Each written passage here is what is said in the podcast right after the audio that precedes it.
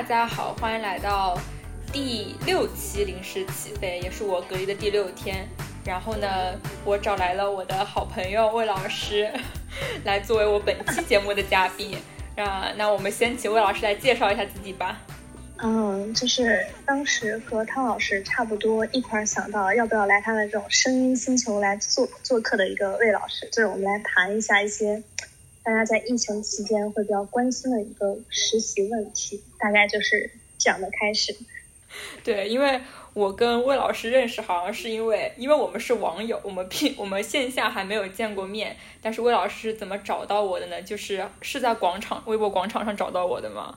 真的是在广场上，就是你的广场体突然在这个时候发了光，然后我就找到了你。啊，这是一些缘分呢。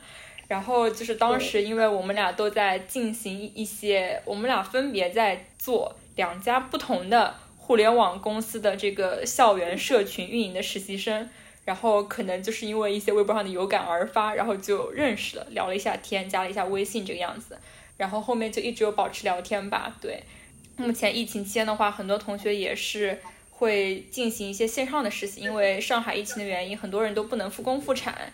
包括学校也，他也不提供住宿，导致很多同学想要去找一份线上实习。那魏老师呢，属于一个线上实习经历比较多的人，于是我就请了他作为本期节目的嘉宾，为我们讲一讲这个线上实习这些事情。那要么魏老师自己先讲述一下自己的线上实习经历。关于线上实习吧，它确实是一个不能用一个简单的好和坏来评定的事情。就我自己来。第一个实习是跟校园微博有关，就是从校园微博做起，然后刚好有个机会，就跟微博的一个也是校园领域的一个类似于运营、内容运营，还跟很多呃别的领域，还有什么母婴啊、宠物的不太相关的，其实主要是负责各个地域的校园。哎，它还不是大学校园，它还是中学校园。嗯，都已经说到这个份儿上了，就是。也会有很多局限性。那，后来后来呢，因为种种原因吧，就是找到了网易的一个青梅计划。啊，青梅计划它这个就有很多话说。然后再后来呢，就是一个当时真的是打算去，但是真的是我刚到机场那种，去接了个机，对，去追了个星，回来以后西安就有疫情了，然后我就被迫取消了这个计划，然后。但我的 leader 真的很好，他说那你就线上先吧，等你有时间。但是这个疫情它就是波澜起伏，就是我的起飞计划永远在被搁置，所以这段实习也要快结束，因为他马上就要离职了，所以我要跟他一起走了。但是我们还没有见过面，他说等他同学在西安结婚的时候就要来找我了。我说好呀，就是大概是这样的三段。好的，就是感觉大致你的实习是分为运营和文案两个板块是吗？嗯，对，是这样的。那可以讲讲运营和文案到底在做些什么吧？我先来讲一下我我在那个老牌互联网公司做社群运营的经历吧。既然是老牌互联网社区嘛，它就要跟那些新的那种社交媒体公司、那种互联网公司打拼。他们也自己造了一个自己的社交媒体平台，然后呢，就希望。各个大学的同学们做这个实习生，由此来开发自己的校园的社群，为这个社交平台增加一些活力，大致这样的。然后我们需要做的东西就是不断的，呃，塞自己的同学进来，加入这个社群，然后让他们在社群里发内容，让这个从来没有活过的社区看上去像活了一样。包括加进来的同学也是为了那一张实习证明才加进来的，而不是说。自愿加进来的，但是呢，在这段实习中，我也是因为线上实习，其实它的，我我个人觉得那段实习它的自由性非常的强，你想办什么活动，你就只要跟你的 mentor 去说就好了。然后他如果觉得哦这个可行，那你就差不多可以跟自己呃学校组织里面的人开始联络。如果你可以办得起来，那就办了；办不起来，那就流产了。总之也不会产生特别大的联系。然后。我感觉也没有说学到什么东西吧，这个这段实习只是说让你能证明，呃，原来我有能力可以做这个事，但是没有让我觉得说学到很多。他那个实习好像一个 mentor 会对十几个实习生，所以基本上很少跟我有就是非常亲密的交流，然后问你以后什么打算呀，然后觉得这段时间能学到什么，这种这种交流都没有，然后就是让你很自由的去做一些社社群的运营。然后我想问一下，你那边的情况是怎么样的？就我这边跟你这个好像还就不是我们没有这种拉人性质。嗯，我们不拉人，最后我们是纯运营，就是维护这个账号的这个活跃度干嘛的，就会。就是每天有固定的内容去发，然后也要去找一些合适的内容，然后去就是编辑微博文案，就是做最长的就是文案，一条一百四十字，如何把它这个已经说的差不多的这种语言重新组织，然后再编辑一条发出去。然后同学信息又不是很多，所以就必须到处找中学生的信息，就真的还不是那么好找，因为好多信息它并不是直接相关的。但我们相比来说的话，就是少了很多自由度嘛。就说其实我们做这种运营比较多，我们剩下也会做一些，比如说找一些 KOL，就是这些，做这些活动。其实我们参与到不多，就我们就是纯粹的就做一个嗯无情的搬运工。但偶尔呢，也要去什么找找整张长图里边有什么错呀之类的。但是就是微博那个不是有个背书包，还有那个喝奶的那个，就是微博校园做的。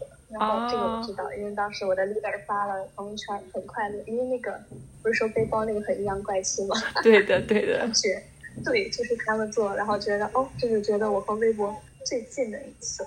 但是其实还是说，我们每个人负责的这个具体板块不一样。像我负责比较基础的运营，就是维护这个整个账号的活跃度。我是有两个账号要轮班，然后我们是轮班这样做，但是。一个就是 leader 谁招的你，然后他就管谁，大概是两到三个人吧，不会说一对十几。但是呢，嗯，如果没有很有意思的任务的话，就确实也很无聊，就每天跟打卡上班一样。但是十一点，比如说他十一点就该发热点了，但你找不出来，就是今天平平无奇，或者今天有巨大的那种社会舆情事件发生，比如说谁进局子啦之类的，然后就会刷不到，然后。什么都没有，但是你那时候你一定要发一条，然后你就好痛苦啊！这就是我觉得搬运工最痛苦的时候，就是巧妇难为无米之炊嘛，怎么办呢？没有办法。你知道我们还有一个比较重要的任务叫投粉条。投粉条是什么？可以解释一下吗？就是其实有很多，就合作平台很多的，比如说有些中学，就是包括其实就说一下大学运营，那大学运营这边就是微博会发起一个活动，参与的。要反参与了以后，你把你发编辑好这条微博反到群里边，微博会给你投粉条，就是你就会被推到粉丝头条上去，然后你又不用花钱，多好啊！所以就是有很多，我如果我们联系博主要做某个活动，然后他他要参与话题的话，我们就给他投。我感觉实习有一个蛮有意思的地方，就是。不管你有没有真正的参与进去，至少就是你了解了某个公司它的运转的情况是怎么样，就是内部的一些机制吧，这个还是蛮好玩的。对，其实还就是真的还蛮有意思，就是我第一次知道，嗯，怎么说，就是其实是知道跟工作无关，是他们怎么管理这方面，就是因为之前是做校园，其实是我们学校的校园，不会说整个校园或者是那种。什么呃，比如说山西、山东校园这样，就很少会接触这样。后来发现他们分管又是完全不一样，就是挺有意思的。虽然仔细想想，还是有些地方会让你觉得挺这么管的话会有点乱，但是其实他们又有很好的一套体制，能够让就是从上而下的自洽。就是其实每个地是有主编、小编的，然后主编也是学生，小编也是学生，然后他们有那种。总总管的人，反正是非常复杂，但是又非常逻辑自洽，然后且非常合适一套体制。可能就是，可能就是之前也有人说过嘛，互联网大厂这种都是非常非常的细分，然后就是一个一个部门下面就是某个人管一些，然后像你说的，他有一套自己的逻辑，然后整体会达到一个逻辑自洽的情况。反正就是我觉得互联网整体是线上实习的话，它就是你在做一个细分的细分。但是你把这个细分做好了，你也可能成为上一个细分。但是我觉得，如果一直自己愿意去做下去的话，还是挺有收获的吧？会。感觉听下来，我们两个的实习虽然都叫做校园社群运营吧，但是就是感觉就是负责的，因为平台不一样，所以它整体负责的形式也不一样，就不能一起相对来说比较。我那个就单单纯的一个人负责一个校园就好了，不要管其他事情，就只要你负责你这一块天地，然后把这个人数搞上去就 OK 了，没什么其他东西。但是我这边他的这个问题就是说，这个实习是一个纯靠数字、靠 KPI 推动的，就是他最后只看你的 KPI，看你就这个月拉新了多少人，然后多少人是活跃的，然后其他方式他不会管。就其实，哎，我有个小问题，其实我还蛮想知道，因为不是你是负责你的校园嘛，对吗？对。那你会不会觉得有一次，就是我自己想过这个事，不是还有好多人招校园大使这种类型的吗？嗯。会有点尴尬，就特别是跟一些同学半生不熟的时候。首先，可能因为我，因为你也知道，我 B MBTI 是那个外勤嘛，艺人，然后我自己就觉得还好，包括招人，他不是。不是白嫖学生进来的，就是我的确会，他的确会说你来我们这个社群做内容产出，那我会发一个实习证明给你，他是有推动力的，让学生觉得啊，我如果现在什么都没有的话，我可以来这个地方做一个非常水的实习，然后拿一个实习证明，但是我可又可以写在我的简历上作为一个跳板，所以你招的时候招人的时候就会觉得有底气，就不会觉得我是纯白嫖你，然后被人家质疑什么样的。嘛，大家目的都是为了实习证明嘛，这也很好懂。对，我觉得目的这个话，就好像我们有共同利益，就不会说话太见外了。就特别是我想到是一些，比如说你要拉一些半生不熟的同学，就你单方面去拉一个同学，问他有没有意向，而不是说是他也有这个目的。就算你未知他目的的情况下，然后你说你要不要来，我就会觉得，不管他答应还是不答应，就我自己光设想这个事情，可能实际实际里边操作没有那么难，但是我自己想的话，会觉得。啊，有点尴尬。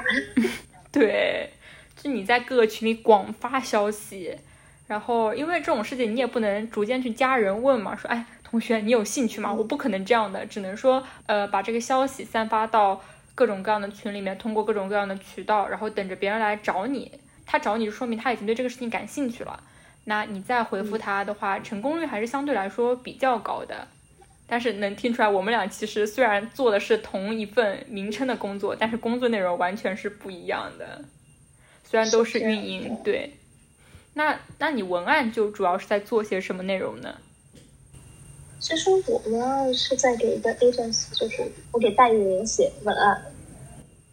就就其实大家看到很多大甲方一些，你看就是国企、央企很牛逼的品牌，其实他们都是。不会有人自己，他们的品牌是不会写文案干嘛的，他们品牌会找别人写文案，就是他们的文案最后就会落到我这种实习生的头上，想不到吧？想不到。然后就是，其实是还是，其实最开始的时候是给两个蛮大的国企在写文案，就是一些活动文案，就是其实文案写起来没啥痛苦的，我之前不是跟你交流过吗？因为好多时候就套话。促销文学就是废话文学，想知道什么吗？知道什么就会怎么怎么怎么样吗？你还不来看看吗？就这样，没有什么技术含量。但是比较痛苦是想选题，选题真的很痛苦。就是有些甲方他会，因为他所在地并没有那么有名，他们那个地方也没有什么新闻。他说是能希望能套到地域热点，但他们地域我去查那种他们那种生活号，然后。前十条吧，十条里有五条都是某楼盘开盘，就这种，还有什么招教师，我也不知道怎么办。对，因为本来社会新闻一天的社会新闻也不会太多，然后，然后又是来自全国各地的，然后你真的好像就找不到一个，要是一个地方去挖一条新闻的话，就真的蹭不到热度的感觉。是这样的，不，反正那个地方就真的还。蛮少那种新闻，而且很多社会新闻就是蛮火的社会新闻，新闻大多是负面，没法蹭热点的。就是其实说实话，冬奥会那会儿，比如说奥运参赛选手，他可能都不是什么冠军啊之类，但他就是家乡是在那里，或者说家乡在那里，但是十几年都没有在那里上，但是我们可以蹭这个热点，我们就说为他加油啊！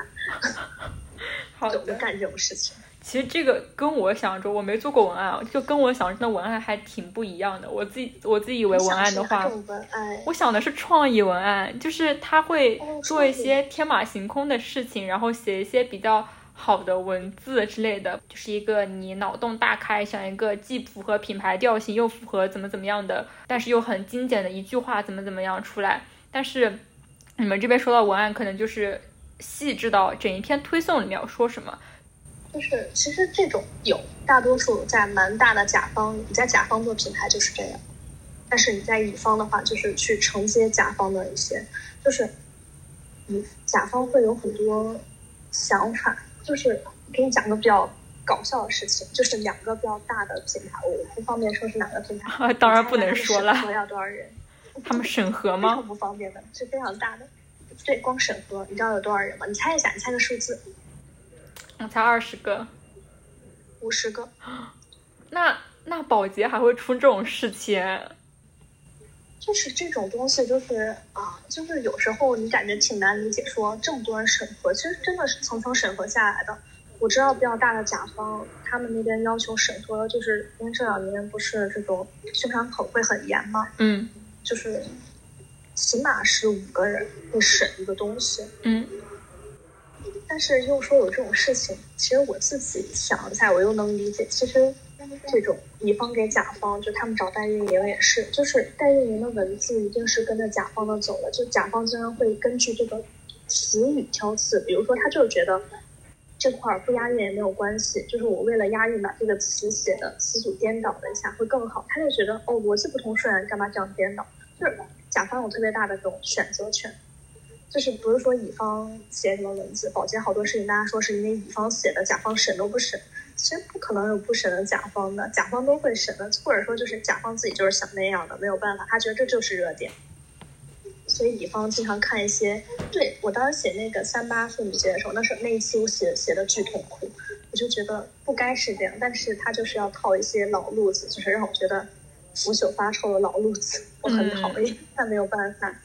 就是明明我在做一个我比较喜欢的事情，文案这个本身我是喜欢的，但是在做这个工作的整体的过程中，我却是痛苦的。天呐，这这个啊，听上去就很痛苦。天呐，甲方因为人很多，然后每次对接的人都不一样，是他们是品牌组，品牌组来对接你的。比如说他这周卖什么，或者说这一期要卖什么，然后那个品牌组就这个产品组会来找到你，然后每个产品组。他也会换人呀，干嘛的？然后有时候他的那个诉求提的不够清楚，还有那种，就是明明你找他了，然后他还要找那种你的甲方，就是你的 leader，然后去告状说你怎么什么都不问我，你不动脑子吗？但明明是他们那边才有的东西，就是我又不可能去窃取他们公司的机密，就反正离谱的事情还蛮多的。能感受到了，就是一定要，如果做乙方公司的话，一定要有个好的甲方。我觉得就是做甲方可能真的很轻松吧，他们喜欢六点给你发要求，下午六点，下班时间点准时给你发要求。对对，你知道吗？就是准时六点开始给你发要求，然后晚上就是硬性让你加班，但然后但是在你就是正常上班的时候，他就一直不发，一直不发，然后你催他他也不发，然后乙方他就是。就是天生就带有一种无限加班的属性，特别是做这种，就是必须要他们都满意，有五十个审核的这种甲方，好离谱！我也觉得五十个审核太离谱了。他们真的会每个人都去看这个东西吗？我觉得真的是毫无意义的，徒增工作量。真的其实是没有那么多人看的，因为有一回出了一个错误。嗯。在发出来了以后才被看到，但是那五十个人是应该是过审的，就他们也没看，就打开可能都没打开吧。你刚说那个文案，对我要绕回来说，文案其实也有比较有意思的事情，不是跟你发过，就是，呃，我在给一个自媒体博主，嗯，写那个推文嘛，嗯，哦，那个是我蛮快乐的，就目前说的。不管是你听呃，我听你说还是我听自己说，感觉好像就是你做的事情也还蛮多的。虽然无聊，但是做的事情也还蛮多的。那你会觉得这个线上和线下的实习就是有哪些本质的区别吗？就我可以先举一点坏的例子，就是线上实习是真的钱太少了，就打白工。没错，而且是二十四小时，对，他天在线打白工。他边界感一点都没有，星期六、星期天基本上零零七围着这个东西转。是这样的，就是我周围不是有很多最近上海，然后北京居家办公嘛，人家是正式办公，嗯，但是他们也说就很讨厌居家，因为感觉没有时间会是自己的。就是请你去上班的时候，午休是你自己的，下班是你自己的，就下班以后没有人可以找你。但是你本身就是线上的话。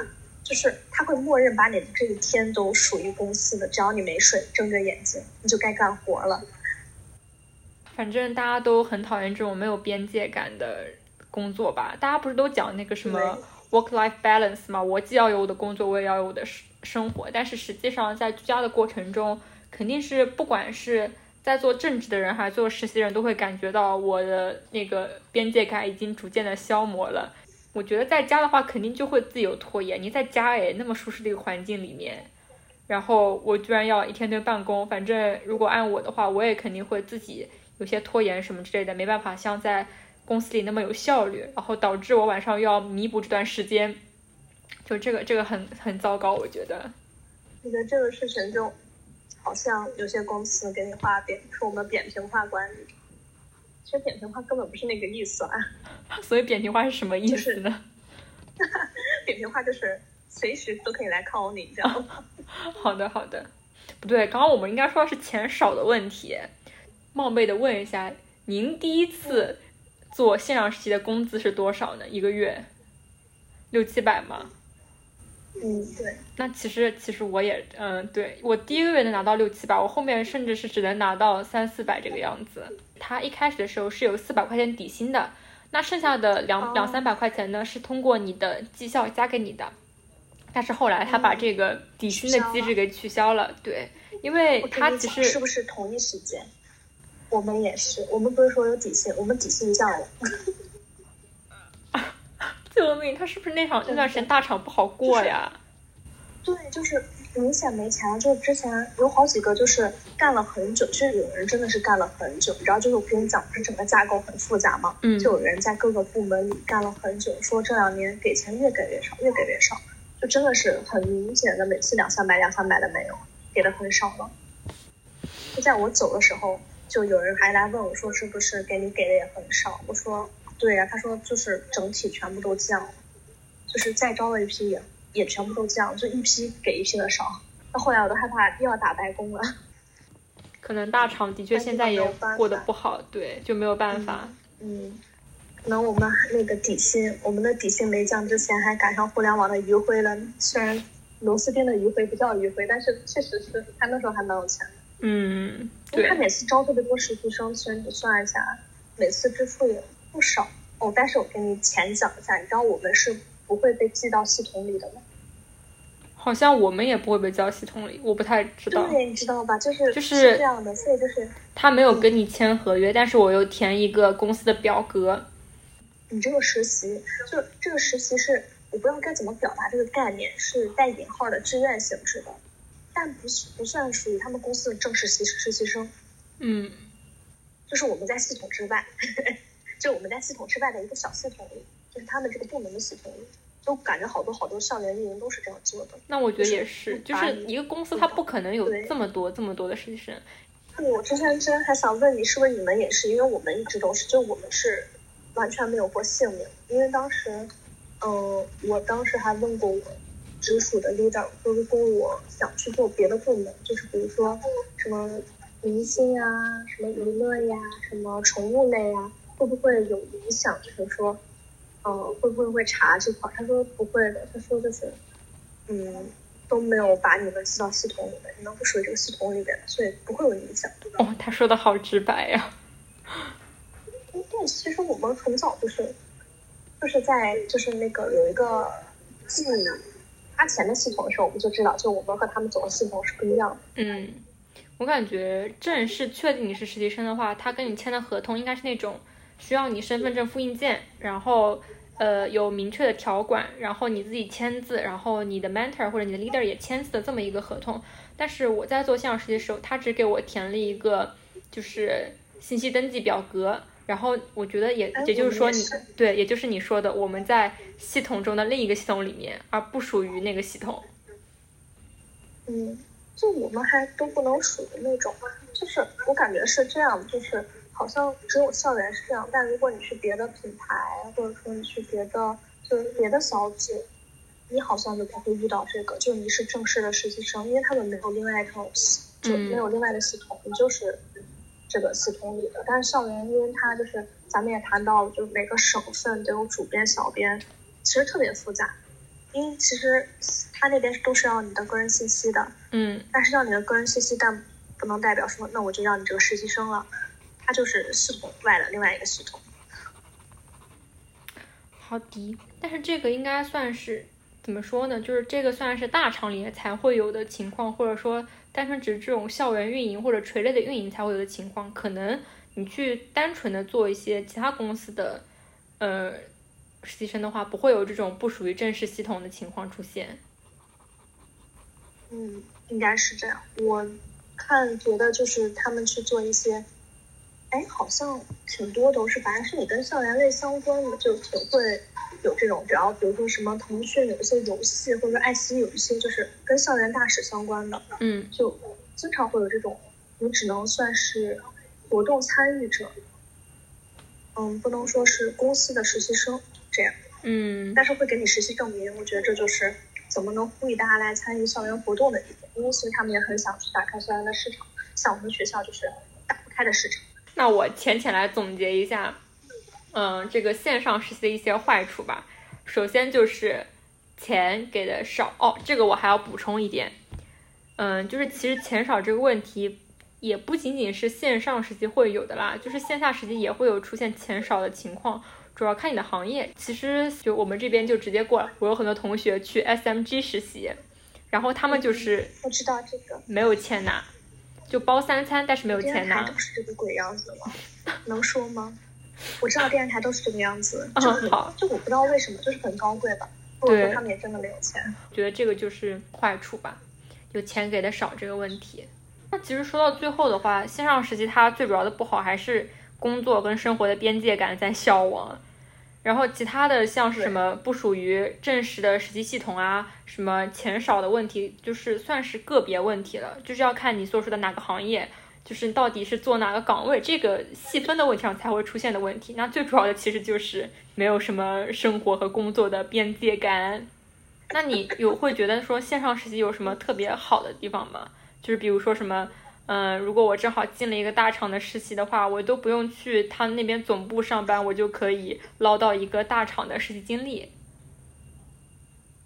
这个我只能说，嗯，这两年吧，就是我知道近期的话都很难，就除非是疫情，比如说疫情的这个，嗯嗯，疫情期间可线上的情况，但我知道几乎，如果你想去一些不错的。品牌大厂，你都得选择线下，因为它其实就是大厂都会给你的证明叫线上实习生，但是有很多他们不认线上实习，啊，就这点是很那个什么，因为可能你你也很投入很辛苦，但是他别的地方不认你的线上实习，觉得很水嘛，不就是随便拉拉几个人，你们几个互相凑一凑，你凑爱奇艺的，我凑腾讯的，然后我们都有了实习证明。你要如果真的很想去找一份实习的话，就特别是锻炼自己能力的实习，就不管是去什么样的互联网呀、甲方啊，还是乙方，你都是只有在那个办公室，然后才能说锻炼你自己的能力，然后对这个整个公司的架构会有理解。就你在线上当然不能理解，你对着那些头像你有什么感觉呀？说，哎，这个 leader 看起来蛮年轻的，用的头像是他 idol 吧？是吧？这种感觉，肯定和线下不一样。我觉得职场还有一点就是人际上的沟通啊，干嘛的？你在线上有什么沟通？那话术用一万遍，你万一在线上是艺人，线下是爱人，你好，你就是很难受呀。嗯，一见你说，哎，你怎么不活泼了？假的吧？怎么这么说来，其实还是线下的，就是大家能去线下实习的，还是去线下实习吧。不管整体的环境是怎么样的，都会比线上。嗯，就那种实习的感觉会更强烈一点。然后其实我们差不多也已经聊了蛮久了，那那你觉得就是说已经做了这么多段线上的实习了，你有没有觉得说哪些点是在线上的实习中比较重要的？有没有这样的建议提供给听众朋友们？虽然我们其实没几个听众，就我自己觉得第一点吧，就是其实线上的话，你就少了很多跟直接接触的机会。但你的 leader 呢？他是一个在线下很忙的人，多数情况上他线上会分身乏术吧。就是你最好及时给他反馈，就是做什么事儿，然后赶紧给他一个反馈。就是不管你做完没做完，你都要给他一个反馈，让他知道哦你在干嘛。就是其实有时候他很累很忙的时候，他会想哎你在干嘛？你最好直接告诉他你在干嘛，不要等他去问，就等他去问，然后你要找一堆借口、一堆理由说啊我不好意思我在干嘛。你不如就是。先发制人，哪怕你没做完，你说我目前进度到哪了，他就哦，OK，他至少是放心的。嗯，好的。然后第二点的话，我觉得就是主动去怎么说去沟通吧。就好多人在一段时期里边，就是其实属于就是我帮忙招进来的一批里边，有个有个比我小一届吧，一个女孩子，就是她在网络世界格外的内向。就是我这个有两个限定，网络世界格外内向，就是她不找其他人，所以就是我们说排班的时候说希望他们能够自己去排一下，就按照自己的时间，就说大家都是哎呀这里边也没有 leader 在，大家就是自己聊一聊嘛，就拓展一下嘛，嗯，然后然后就是我就没管这个事儿了，然后。学校也蛮忙的，然后到周末我想起来这个事儿，去问他们咋样的时候，我没有看到他的名字，我以为是他没录，然后我去找他，然后他才通过了我的好友申请跟我说，我不知道怎么跟大家在群里边说话，然后我说，就这个问题也问住我了，我不知道怎么在群里边说话，我说就说一下你什么时候方便，他说有一天跟一个已经提前说的，就最先说的那个。男生冲突了，他说不知道该怎么说调换，然后这个事情还是我去劝那个男生说，你这个时间能不能稍微调整一下？然后这个女孩子她最近有点忙，她这个时间可能在短期内空不出来，你把这天让给她可不可以？然后那个男生就同意了，但是就是对于我们来说，因为这个事儿是 leader 不知道的，但是对于我们来说也是挺惊讶的，因为。中间空了五天，这个事情一直摆在那里，就是剩下三个人已经在第一天晚上就填完了，然后五天后他跟我说我不知道怎么去安排这个时间，因为我不会跟别人去调换，然后才把它就是结束。但其实 leader 在中间催了我们好多遍，我还以为他们是有什么问题，然后也不好问他们这样。嗯，的确就是主动沟通还蛮重要的，就不论有什么问题，一定要找别人，就是。去问，如果你的能力解决不了的话，就要寻求一下别人的帮助。就我觉得这两点属于最重要吧，因为特别是你要及时去问，还有你拿不准的时候，拿不准的时候你就不要就开始继续做，就是好多时候你拿不准做了，一般来说都是错的。嗯，对，拿不准的时候就在敲警钟，然后你要继续做，你只会。你自己也会很累，就拿不准的时候就赶紧去问，哪怕他隔半个小时回复都比你苦干半个小时的好。调整完方向就会更好一点。有一回就是选题都有问题，选题没过，但他做了，但是就哎，觉得也不好说他啥。但是其实我们 leader 人又很好，估计他心里也会有这种你做了，但我又不好说你，但明明是错的，但是又很麻烦这种心理，就会其实这样人负担也会很大的。对。就是总结一下吧，就是其实我们提的这些意见，像什么主动沟通啊，让你让别人觉得至少你是靠谱的，其实这些特质它也不能算特质，就是它，我觉得是每一个人或者每一个实习生，他如果想要自己想要好一点的话，他都必须有的一些情况，就是他不论线上线下，你想要把事情做好，想要表现你自己的话，肯定你要首先要靠谱。然后第二就是要跟别人主动沟通一下，这样你才会知道，嗯，哪些地方可以继续改进啊，或者哪些地方做的不好呀。这个事情真的，这个这两件事情，不论是在任何地方，其实都有非常大的重要性吧。我觉得，那让我们最后想一句，想一句祝福送给大家吧。魏老师有什么有什么祝福想送给嗯，想要尝试线上实习的同学们、听众朋友们吗？就是怎么说呢，就也算是经历过很多很好的朋友和一些很烂的朋友，我就直说，我真的很不满意。嗯，但是就做自己，然后在你觉得该积极的时候积极，不该积极的时候，你确实可以摆一下，钱摆一下就可以了，就是继续横冲猛撞的去做想做的事情就可以了。因为嗯线上它也算是时代大背景下一种不得已的选择，也不是所有人都是让进出自由，把自己该做的做好，剩下的就交给你的 leader，因为你的 leader 也有可能有被裁的风险的。太坏了。